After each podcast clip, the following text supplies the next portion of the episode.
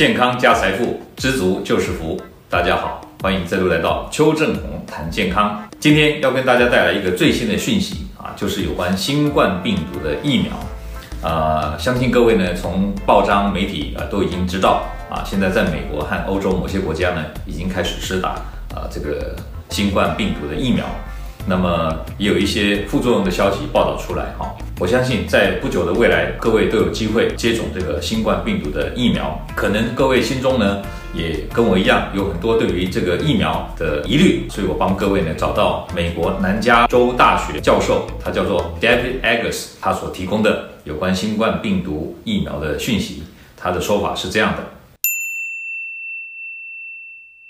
Hi there. I am David Agus. I am a CBS News contributor and a professor of medicine at the University of Southern California, and I'm here to answer your questions on the coronavirus vaccine. Well, let's get to it. All right, number one. Of the potential vaccine candidates, which one should I take? Is one better? Should I take all three to maximize efficacy?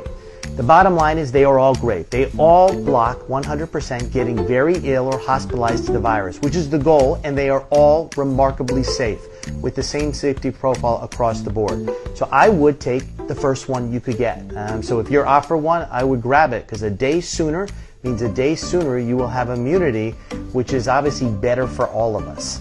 Um, number two, if I take the vaccine, does that mean I can travel, roam around freely with no mask, and do all the things I pre- did pre COVID? No. When you take the vaccine, you will dramatically reduce your risk of getting the virus and also eliminate the chance of being hospitalized. But you still, there's a small percentage that may get a little runny nose or a little cold, and you can spread the virus. So it is critical that we all wear the masks until the virus numbers come down dramatically, which probably will be the beginning of the summer next year. If I already had COVID and I have antibodies, do I need the vaccine? Yes, we don't have a test really for what we call neutralizing antibodies. So the antibodies you have are general, and it doesn't mean you have immunity to the virus. So everyone who prior had the virus needs to get this vaccine to build antibodies and T cells to fight it. Number four, I have allergies and I'm on different medications. Is it okay to get this vaccine? And the answer is uniformly yes. There is no interaction with medications in this vaccine. So it is really important that we all get it, especially people with other medical conditions, which goes to the next question.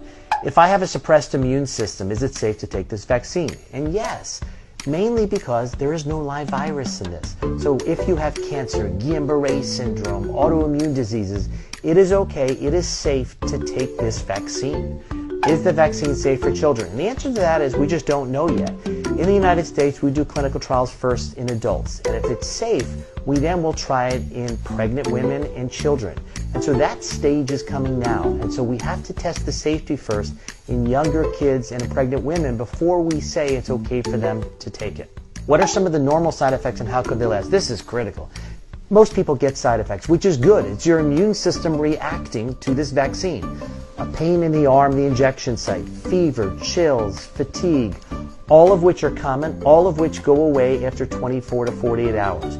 So it is critical that you're aware of this. If you feel bad the next day, that's pretty normal and it will get better. And Tylenol is a remarkable antidote for most of the side effects related to this vaccine. And number eight, how long after getting the vaccine do we know we're protected? And how long will the protection last? Well, it is one week after the second shot. So the uh, second shot in most of them is at day 21. With the Moderna, it's day 28. A week later, so three or four weeks after the first shot, you will have immunity. How long will it last? Well, we know it lasts at least six months, and my gut is it will last at least a year. The hopefully is significantly longer. So probably a year or two, and then we may need a booster shot. It's not clear but we at least buy that immunity, just like the flu shot. It may be mixed in. So every year you get a flu shot with a little bit of the COVID 19 vaccine.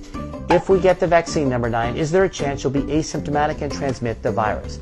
Well, with the AstraZeneca Oxford vaccine, the answer is no. With the other two vaccines, Moderna and Pfizer, they did not test this, so we don't know yet. And so that's why wearing a mask is still going to be critical after the vaccine is out.